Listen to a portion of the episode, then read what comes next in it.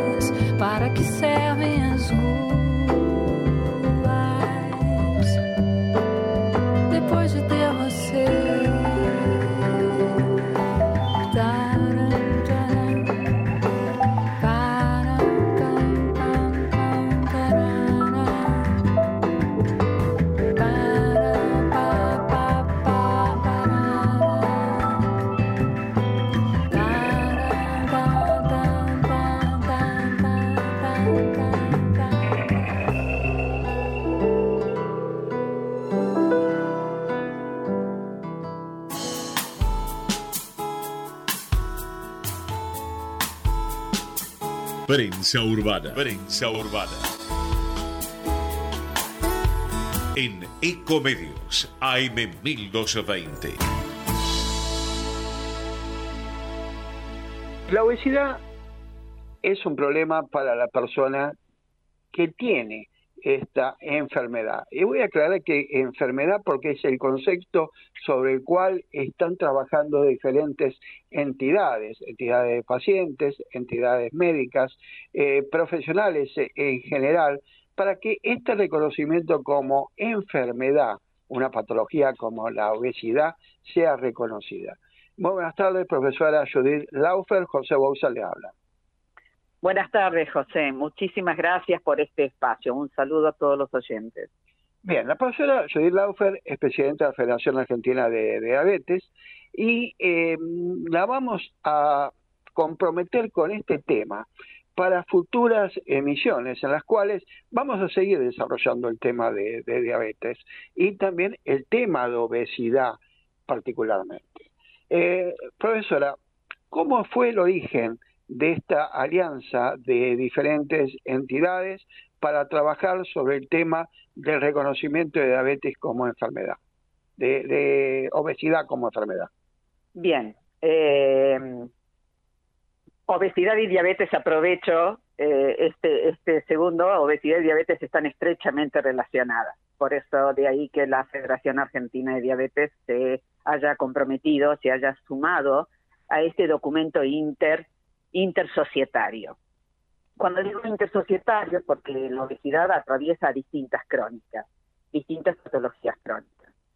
Eh, es así como entonces eh, estas entidades eh, que ya están trabajando obesidad, si bien trabajan alguna patología en particular, por ejemplo, psoriasis, como fue una de las entidades intervinientes, o cáncer, o diabetes en este caso, eh, la realidad es que hemos aunado esfuerzos. Eh, hemos sumado voces y esto justamente es el impacto, eh, podemos lograr mayor impacto cuando sumamos voces. Y es así que surge este documento en el que eh, vamos exponiendo que más allá de ser una, un tema de salud, la obesidad más allá de ser un tema de salud individual, hoy ya se ha convertido en un tema de salud pública. Entonces, ¿qué mejor si podemos hacerlo entre varios? Bien, ¿ustedes consideran a la obesidad como una pandemia, una problemática que está por demás extendida y podemos considerarla también descontrolada? Em, eh, estoy de acuerdo en el concepto de pandemia, sí, porque ya cruza eh, los límites de un de un lugar, de un espacio, o sea, donde uno puede poner un foco. La realidad es que lo encontramos en el mundo. Ya es un tema de una problemática a nivel global. Descontrolada. Creo que, a ver, eh, todavía persiste en esto eh, eh, las creencias en cuanto a que es pura responsabilidad del paciente, la única responsabilidad del paciente en cuanto, a una frase que hemos presentado el otro día, este, cuando fue la rueda de prensa, eh, como si dependiera únicamente de comer menos y moverse más.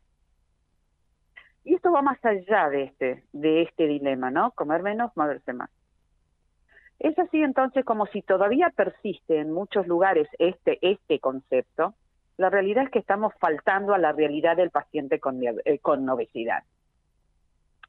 Lo que estamos haciendo, eh, si nos limitamos nada más que eso, reducir cantidad de calorías y movernos un poquito más, es insuficiente.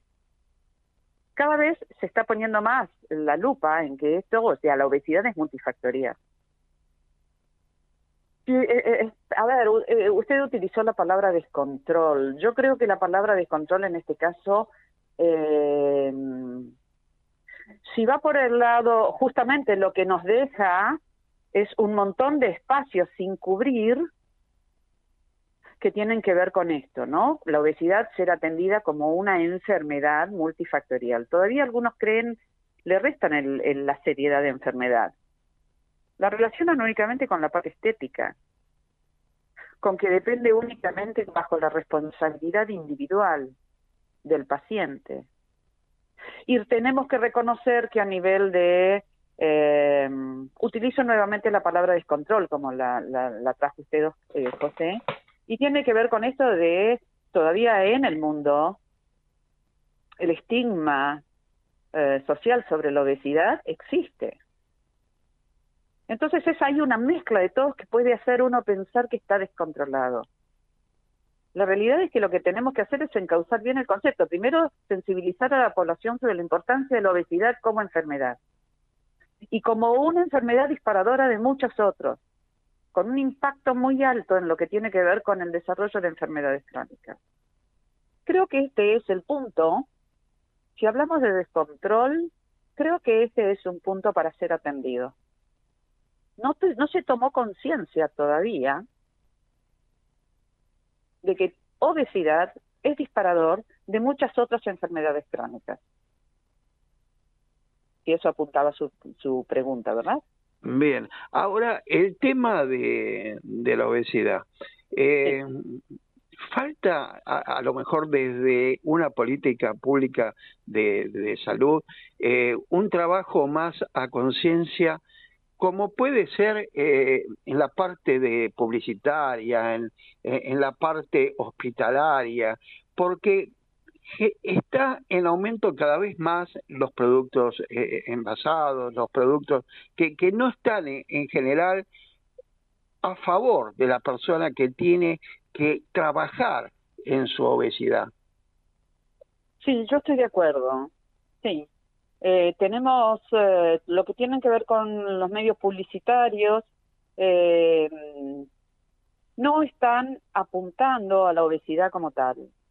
Yo creo que siguen, eh, por un lado, eh, como un eje tiene que ver con, eh, con la estética, como decíamos recién, pero por el otro lado, la oferta en lo que tiene que ver con publicidad, como que la publicidad se come a través de los ojos, lo que vemos y lo que escuchamos. Y sí, considero que hay una eh, oferta en cuanto a lo que tiene que ver con eh, productos ultraprocesados. Eh, bueno, la industria ha hecho en este sentido, ha hecho de las suyas, ¿no? Respecto, y los avisos publicitarios así lo dicen. Así es. Eh, ¿Cuál sería esta labor de concientización? Porque nuestro país adolece de, muchas cosas. Nosotros vemos, por ejemplo, un país como Estados Unidos, donde la, obesidad y hasta la obesidad mórbida eh, eh, se ve en una abundancia, en una potencia mundial, y, nosotros nos vemos chiquititos en esto de, de intentar trabajar en ese tema. yo creo que mm, lo que tiene que ver con eh, profundizar el tema de las políticas públicas, me parece que necesitamos trabajar de manera conjunta. Lo que tiene que ver con el Estado, lo que tiene que ver con las sociedades científicas, lo que tiene que ver con las organizaciones de pacientes. Nosotros necesitamos trabajar de manera conjunta para lograr mayor impacto. Eh, mayor impacto en lo que tenga que ver con, a ver, ¿cómo, cómo hacemos para llegar al paciente, a la persona con obesidad. ¿Cómo mejor lo hacemos? Yo invito de pronto a pensar en conjunto cómo mejor podemos hacer a nivel de políticas públicas, de medios, yo o sea, como la regulación sobre los medios, ¿sí? ¿Qué es lo que uno puede, qué es lo que uno debe, no puede, qué es lo que uno debe ofrecer a la gente? Porque estamos hablando de personas enfermas. ¿Cómo podemos ayudarlos? Nosotros desde Federación Argentina de Diabetes siempre promovemos el concepto este de construir salud dentro de la, de la enfermedad. ¿Se puede? Sí. Pero la realidad es que hay que luchar contra todo este medio publicitario que nos ofrece una, una oferta de productos que van en contra de nuestra, o sea, yo creo que, o sea, van en contra muchas veces nos sentimos abatidos dentro de nuestra propia voluntad. ¿Por qué? Y porque creo que la imagen es cierta. Lo vemos, o sea, comemos a través de los ojos, de, o sea, somos seres perceptibles, podemos a través de nuestros sentidos, el olfato, la vista, lo auditivo. Vemos que en la publicidad muchas veces los mensajes, o sea, todavía no reflejan el tomar en serio la obesidad siguen con un objetivo que tiene que ver con la venta de productos, ¿sí? La promoción de un producto. Pero ¿quién está del otro lado para, para verlo, para escucharlo? ¿Cómo llegamos a esa persona? A esa persona que te, o sea, con sobrepeso, a esa persona con obesidad. ¿Se toma conciencia realmente o la industria, en este caso, la parte alimenticia y los arreglos que pueden tener y demás, utilizan toda la parte publicitaria para seguir vendiendo, seguir promoviendo que, más productos ultraprocesados. Sí, es decir, no, nos están eh, proponiendo tentaciones permanentemente. Tal cual, a eso refiere tentación. Y la verdad es que muchas veces la persona con obesidad, la persona con cualquier otra, eh, a ver, con, eh, eh, vamos, bueno, específicamente a la persona con obesidad. La realidad es que hace esfuerzos, claro que sí, claro que los hace. No, no, por eso volvemos a la frase original, comer menos, movernos más. No, no siempre se logra de esta manera. No siempre. Si atendemos esa variable, a lo mejor si se pudiera simplificar en esto, la verdad, comiendo menos, moviéndonos más, tenemos solucionado el tema, pero no es así. El individuo no se mueve únicamente bajo esos dos aspectos. Prensa urbana. Información y opinión. Para comunicarte con nosotros, prensaurbana.hotmail.com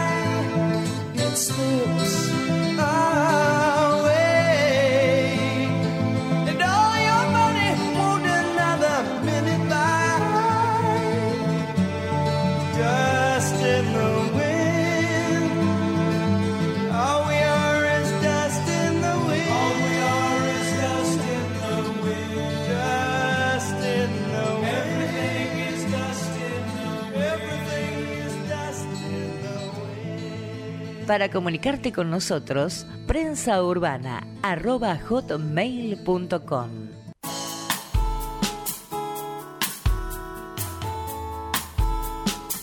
Prensa Urbana. Prensa Urbana. En Ecomedios, AM 1220. Profesora, eh, ¿Cómo sigue esto? Porque bueno, la, alianza me parece re positivo. Eh, eh, es algo necesario, algo, algo fundamental el unir, como dice bien usted, eh, voces. ¿cómo, ¿Cómo se pasa al otro estadio en el cual poder trabajar en, en, la obesidad en forma mucho más profunda? mucho más profunda. Estamos hablando de de eh, al paciente en decidir preocupado por sus prioridades y sus necesidades para que el abordaje de la obesidad sea de manera integral. Tenemos, eh, tenemos también en la sociedad tenemos un tema que es, eh, en la sociedad y estoy hablando eh, en toda la sociedad, no en parte de ella, pero en toda la sociedad. Tenemos todavía un estigma, ¿sí? Tenemos prejuicios, tenemos conceptos hacia la persona con obesidad. Para nosotros todavía existe esto del gordo, entre comillas. Eh, en principio, conocer, reconocer, no conocer, reconocer que la persona es una persona que como tal debe ser y atendida. todos los actores, todos los factores que pueden tener influencia deben tomar cartas en el asunto. Yo puedo hablar desde las entidades de pacientes, donde se hace referencia a la educación para la prevención, al respeto por el otro, al respeto por la situación del otro. Nosotros podemos estar frente a una persona sufriente que padece una enfermedad. Entonces es así de pronto, como en principio, respetar que la persona con obesidad no es solamente porque quiere. ¿Sí? Cuando nosotros terminemos de reconocer que la persona con obesidad es una persona que está cursando una enfermedad y que la misma es un factor disparador para otras crónicas, eso se puede traducir en cada escenario en el que uno se mueva, se puede traducir en riesgos. En el Estado se puede, o sea, se puede eh, reconocer a través del sistema, en el sistema de salud, en el presupuesto económico. En las entidades de pacientes lo que vemos es que disparan otras enfermedades. El individuo es un individuo único, biopsicosocial. Por eso no podemos nada más limitarnos a pensar que es un, hay que atender la cosita. Por otro lado, me parece que el tema de las políticas públicas, porque este documento del cual hablamos, José, tiende a ser una herramienta, no es o sea, el fin en sí mismo es haber llegado y poder a un llamado a la acción, ahí está. Pero la realidad es una herramienta para incidir en distintos otros estratos, reunirnos con autoridades, dentro de programas. Y también ver que si se cumplen. Desde distintos lugares, desde la educación, o sea, desde la eh, desde el acceso a los tratamientos. Pero yo creo que tenemos que volver sobre poner sobre la mesa cuáles son las prioridades y necesidades. El abordar, para poder pensar en un abordaje integral creo que si no tomamos conciencia que la persona con obesidad amerita un abordaje integral, nos está faltando, siempre estamos haciendo cosas, pero la realidad es que no estamos yendo al centro de la cuestión. De acuerdo. Profesora Judith Laufer, presidenta de la Federación Argentina de Diabetes, eh, a través suyo el agradecimiento, las felicitaciones también por haber eh, creado eh, esta alianza y, y la continuidad en, el trabajo que es fundamental, como usted bien lo, comenta, para llegar en un momento dado que no tengamos que trabajar en diabetes o no tengamos que trabajar en cáncer, cuando eso lo está originando justamente un factor predominante como es la obesidad. Eh, continuaremos con este tema. Bueno, en principio, José, muchísimas gracias. Eh, siendo crónicas, este, amerita, como usted bien lo dice, que se continúe en el tema. Eh, un dato, si me permite un minuto, no sé si le estoy robando del tiempo. Eh, creo que hay que poner una especial atención también en la obesidad en niños. Porque estos, esta generación de niños con obesidad nos está preocupando muchísimo a futuro donde la, expectativa de vida se va a cortar.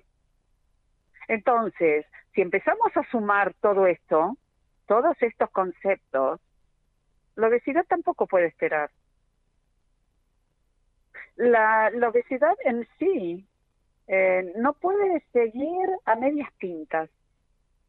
Yo, la verdad que celebro que en las entidades de pacientes tratando otras patologías hayamos tomado la obesidad como un punto de inflexión del cual también necesitamos abocarnos. Y lo venimos haciendo hace tiempo, mirando números en lo que tiene que ver con las enfermedades cardiovasculares, en lo que tiene que ver con cáncer, en lo que tiene que ver con enfermedades respiratorias, etcétera, etcétera, etcétera. Bien. Eh, muchísimas gracias. Por favor, José, muchísimas gracias a ustedes. Estos, estos minutos son tan valiosos, tan valiosos. Seguramente alguien, algún oyente, alguien, en algún, en alguna fibra hemos podido llamar su atención. Así, que muchísimas, muchísimas gracias. Muy buenas tardes.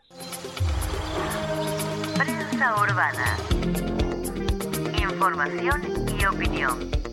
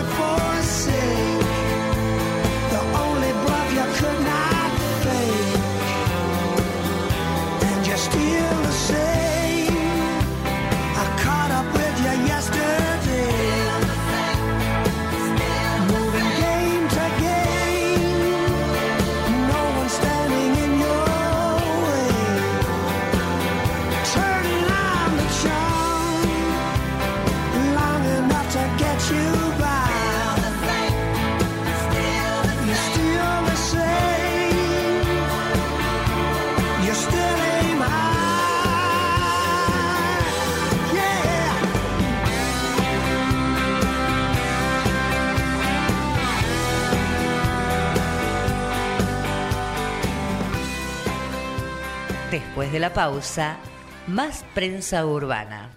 Ecomedios.com AM1220. Estamos con vos. Estamos en vos. No aplaudamos al mosquito, combatámoslo en serio. Para combatir el dengue, el zika y el chikungunya, evitemos que los mosquitos piquen y se reproduzcan. Usemos repelentes, coloquemos tules en la cuna de los bebés y demos vuelta a contenedores para que no se acumule el agua. Si tenés fiebre alta, dolor de cabeza y dolor muscular, no te automediques y acudí al médico. Encontrá más información en argentina.gov.ar. Argentina Unida, Ministerio de Salud, Argentina Presidencia. Podés vernos en vivo en ecomedios.com. Ecomedios.com. Contenidos audiovisuales. Conectate con nosotros. Contestador 5 254 2353.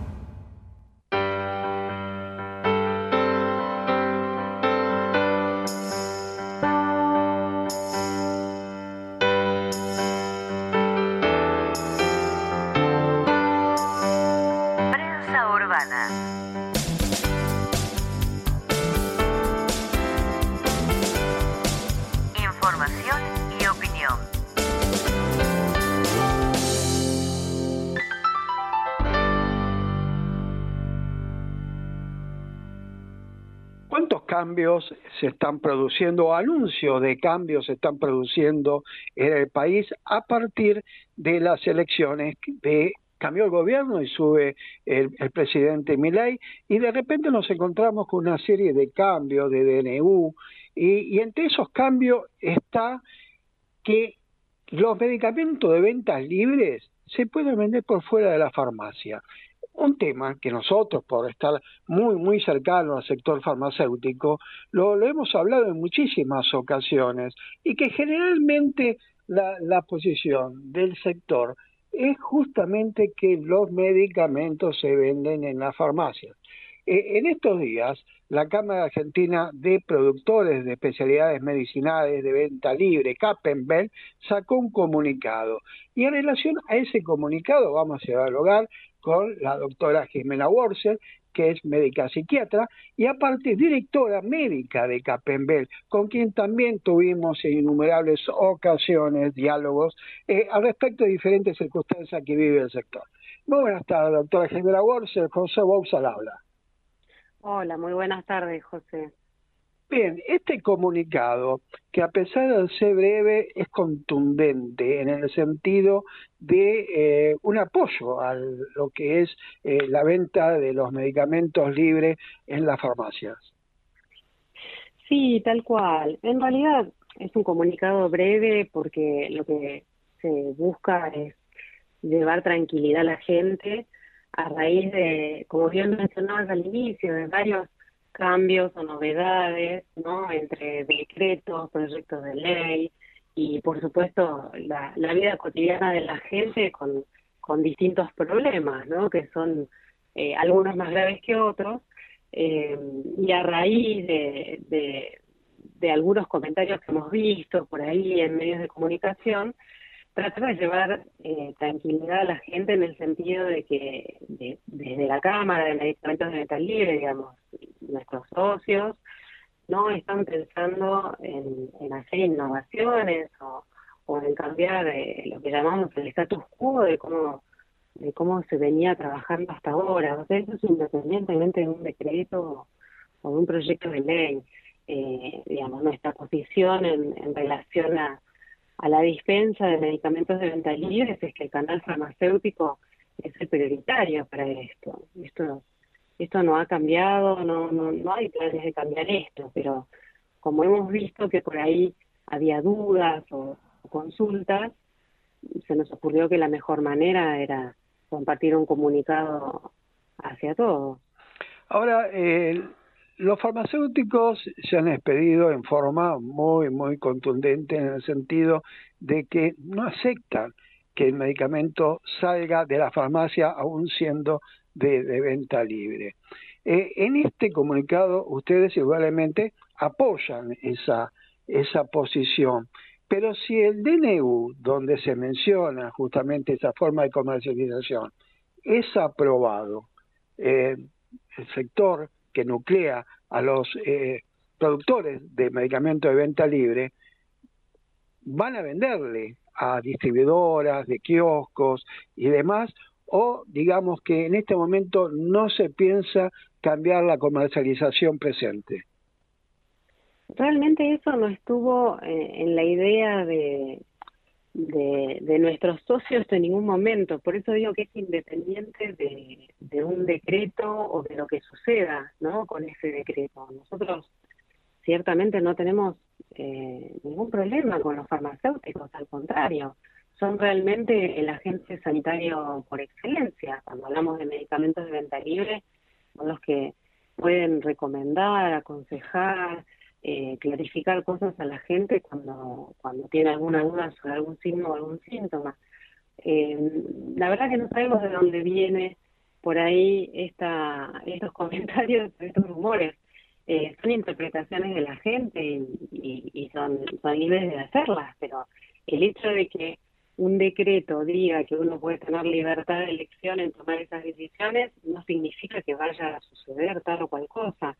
Por eso nos parece importante contar nuestra posición, porque eh, desde nuestro lugar no ha cambiado absolutamente nada. Eh, y, quisiéramos que eso fuera claro.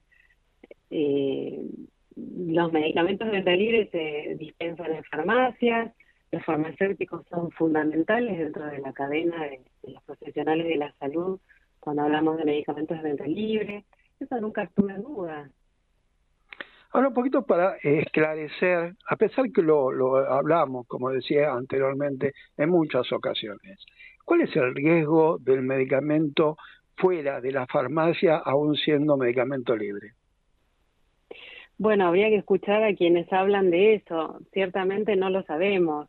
Los medicamentos de venta libre en Argentina son elaborados por empresas que cumplen con altos estándares de, calidad, con lo cual son, eh, digamos, tienen su eficacia y seguridad absolutamente comprobada. Todos los medicamentos de venta libre tienen lo que llamamos prospecto o etiqueta, que es la información hacia el usuario en forma o en vocabulario eh, claro, simple, para que sea lo más comprensible posible. Están destinados para padecimientos o, digamos, signos y síntomas de leves a moderados, que la gente puede auto comprender qué es lo que le está pasando y tomar la decisión en el contexto de, de, su autocuidado de la salud. Por ejemplo, me duele la cabeza y puedo tomar un analgésico. Mi hijo tiene piojos y le puedo poner una loción para los piojos. Eh, tengo alergia hace muchísimos años, que me la diagnosticó el médico, ya sé qué cosas hacen que, que me gatille esa alergia y compro un antialérgico. O sea, desde nuestro lugar, digamos, podemos contar eh, todo lo seguro que son y todo lo eficaces que son los medicamentos de libre en Argentina.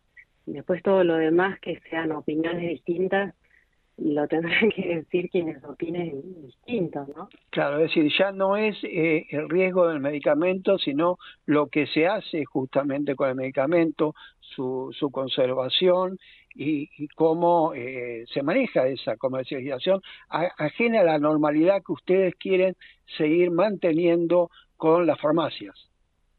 Claro, pero como nosotros tampoco estamos buscando eso, digamos, es una pregunta que tampoco podríamos responder, ¿no? Porque es como, como decir, ¿qué pasaría con tal cuestión si, si sucediera? Bueno, no sé qué pasaría, pero no, no es lo que estamos buscando desde la Cámara, ni mucho menos nuestros socios.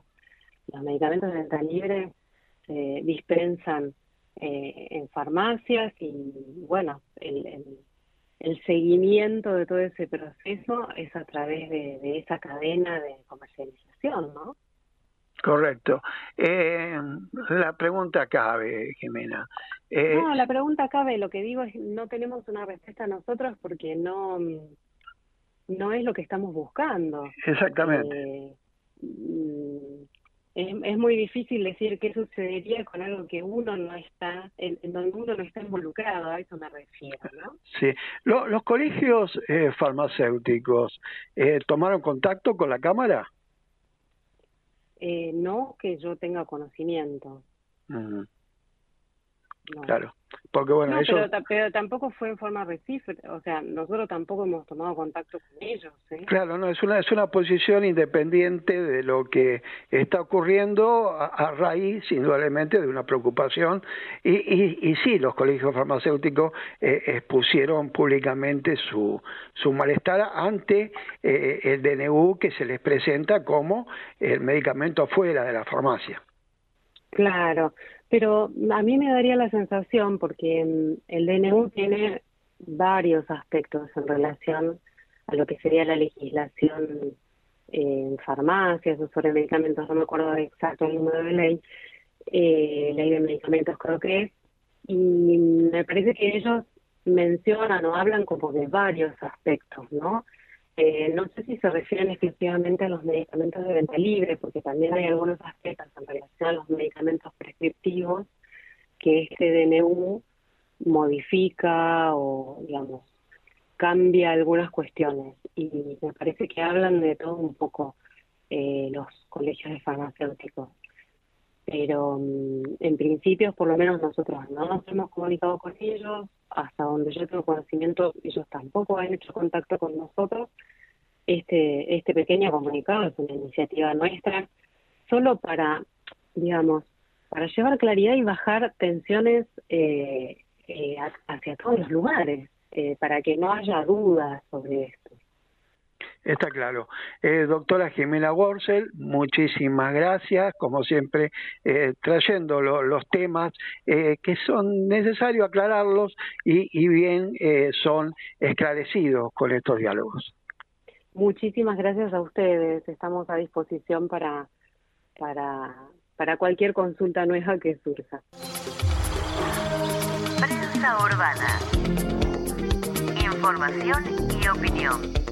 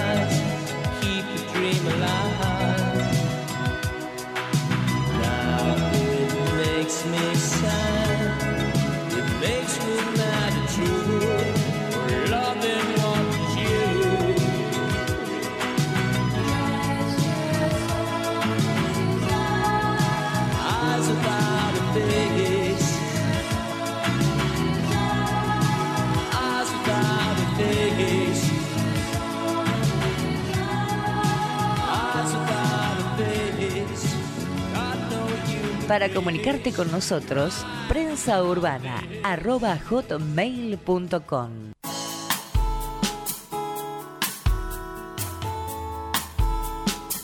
Prensa Urbana. Prensa Urbana. En Ecomedios, AM 1220. Eh, ACAE es la Asociación Civil Artritis en Argentina y está precedida por la señora Estela Maris Gómez, con quien ya estamos dialogando y saludando. Muy buenas tardes, Estela. José Bouza al habla. ¿Qué tal? Buenas tardes, ¿cómo estás? Muy bien. Estela, si puede contarnos cómo se inicia ACAE, eh, cuál es su finalidad y actividad. Es ACAEA. ACAEA. ACAEA, Asociación Civil Artritis en Argentina. Bueno, inició eh, como un grupo de Facebook en realidad. Yo soy la fundadora. Eh, yo tengo artritis reumatoidea y recién aparecía todo lo que era el Facebook, entonces se me ocurrió hacer uno.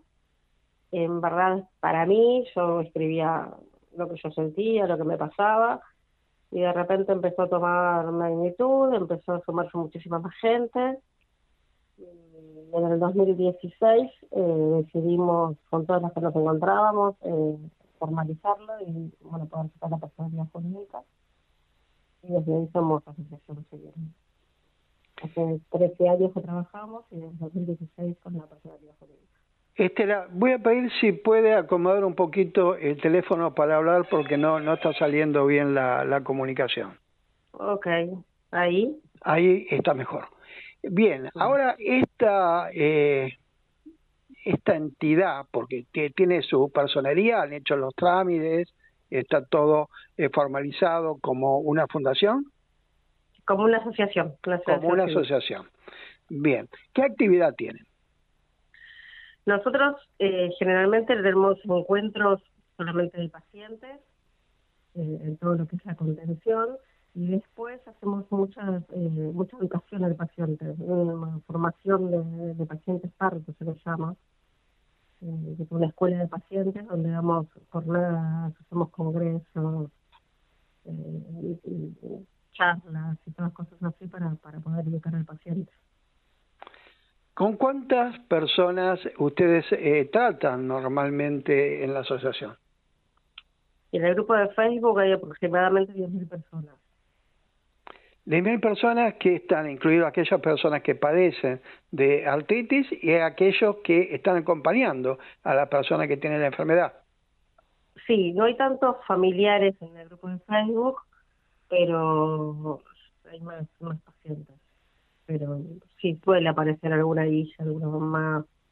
Eh, la artritis es una patología que también puede aparecer en niños y niñas, entonces hay, hay, hay padres.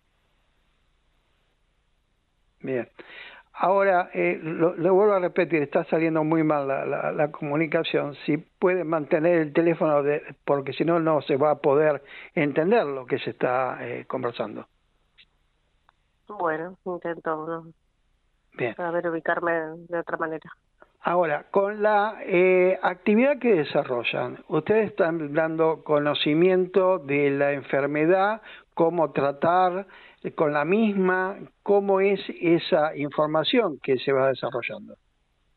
Tal cual, es eso, es más o menos darle las herramientas al paciente para, para poder seguir con esto. Lo hacemos mucho en redes sociales también, manejamos todas las redes sociales y tenemos un asesor médico, el cual nos orienta para poder eh, subir la, información adecuada. Eh, a veces también subimos historias de vida eh, y, cosas, y, cosas, así como para, para poder eh, orientar al, al paciente en este camino. Desde el conocimiento adquirido como una persona que, que padece la, la, artritis y cómo se explica eh, qué es, eh, cómo se, se trata la misma. La artritis, eh, hay varios tipos, hay 100 tipos de artritis, siendo la más prevalente la artritis reumatoidea, que es la que tengo yo. Eh, sus síntomas principales es, es el, la, parte de las articulaciones empiezan a poner coloraditas, se inflaman, uno siente calor, eh, mucha rigidez matutina, que eso es como el principal síntoma, mucho dolor. Eh, suele atacar más en las articulaciones pequeñas, pero también en las grandes. Es sistémica, o sea, generalmente si empieza a atacar en una mano, a atacar en la otra. Y eh, bueno, es una patología que no tiene cura, que sí se puede tratar, hay muy buenos medicamentos. El médico que trata la artritis es un reumatólogo y a diferencia del capaz lo que es la artrosis, es que la artritis es una enfermedad autoinmune. En cambio, la artrosis es una enfermedad degenerativa. Muchas muchas personas lo confunden, piensan que es exactamente lo mismo y no lo es. Claro. Ahora, con respecto al, al, tratamiento, ¿les permite llevar una vida normal? ¿Varía de acuerdo al avance de, de la enfermedad? ¿Pueden trabajar? ¿Pueden llevar una actividad relativamente normal? Sí, eh, por suerte hoy en día eh, hay muy buenos medicamentos, entonces uno puede tener una buena calidad de vida. El, el inconveniente es que cuando uno tiene una artritis de muchísimos años, por ejemplo en mi caso, que la tengo desde chiquita, que no existía tanto esa medicación, entonces uno puede llegar a tener alguna deformidad. Eh, yo la tengo en mis manos, tengo una prótesis en de las rodillas, entonces ahí se nos dificulta un poco más. Pero generalmente hoy en día cuando se diagnostica, si uno llega a tiempo al reumatólogo y se diagnostica a tiempo la enfermedad, eh, tiene una buena calidad de vida. Tienes un trabajo, tengo entendido que eres acompañante terapéutica. Eh, ¿Esa labor te permite desarrollarla en forma normal? Sí, sí, en, niños y en niñas capaz, en gente grande, eh, en adultos se me, en adultos mayor, en realidad se me, se me complica un poco más porque generalmente la, el acompañante terapéutico lo toman como una cuidadora y no lo soy entonces eh, si hay que bañarlo, levantarlo, yo son cosas que no puedo hacer. Eh, entonces generalmente trabajo más con, con niños. En el tema de los medicamentos, eh, ¿tienen buena accesibilidad? ¿Se les complica? ¿Puede haber faltante? ¿Los costos son alcanzables? Hay unos medicamentos que son de alto costo, que son los biológicos o los anti se llaman, y bueno, generalmente los cubre el Estado, las obras sociales, eh, porque una persona no podría llegar a ese acceso. Después los otros, eh, los tradicionales, sí uno los puede llegar a comprar. Igual muchos de los que tenemos artritis, somos unas añosas en esto, tenemos un certificado de discapacidad, entonces el Estado suele cubrir la medicación. Eh, hoy en día está como el tema que, hay un poco de faltantes, pero esperemos que pronto se pueda acomodar eso. Eh, depende también la cobertura que uno tiene, eh, a veces cuesta un poco más llegar a la medicación. También tienen como eh, las obras sociales, por ejemplo, tienen como el costo de, de, que es una medicación de alto costo, entonces como que te hacen probar las medicaciones más baratas para poder llegar a la más cara y a veces nosotros necesitamos esa medicación más cara. Entonces es como una pérdida de tiempo todo eso para nosotros. Pero bueno, es burocracia. No podemos hacer nada. ¿Cómo eh, se pueden conectar aquellos que estén interesados en tomar contacto con ACAEA, la, la Asociación Civil Artritis en Argentina? Por las redes sociales. En todas las redes sociales, en Instagram, acaea.oficial, en Twitter, acaea eh, ok, en LinkedIn también, en Facebook tenemos dos. Está el grupo cerrado, que es solamente para pacientes, que es Artritis en Argentina solo. Y después está la página de información, que es Asociación Civil Artritis en Argentina. Por todos esos medios de redes sociales se pueden comunicar con nosotros. Estela Maris Gómez, presidenta de la Asociación Civil Artritis en Argentina. Muchísimas gracias y todos aquellos que quieran contactarse, yo creo que se ubican en Google ACAEA, lo van a encontrar inmediatamente y van a hacer el contacto que están esperando. Tal cual. Bueno, muchísimas gracias a ustedes por, por querer concientizar y tomarnos en cuenta. Buenas tardes, Estela Maris. Buenas tardes, hasta luego. Prensa Urbana. Información y opinión. Para comunicarte con nosotros, prensaurbana.hotmail.com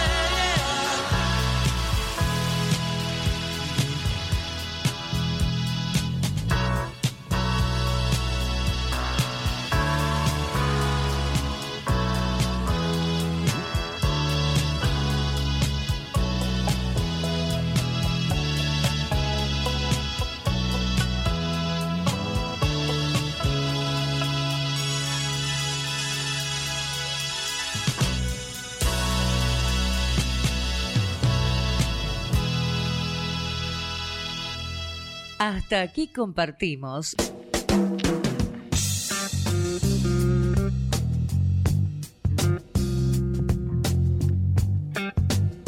Prensa Urbana. Prensa Urbana. Información y opinión.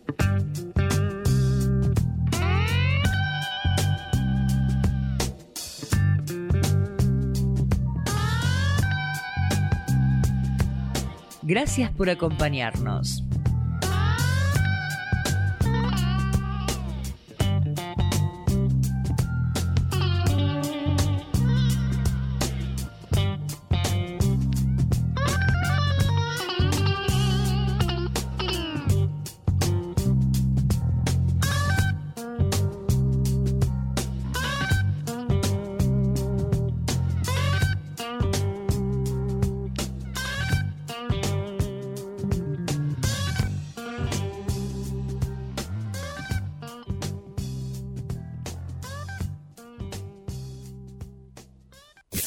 Desde Buenos Aires, transmite LRI 224, AM 1220, Ecomedios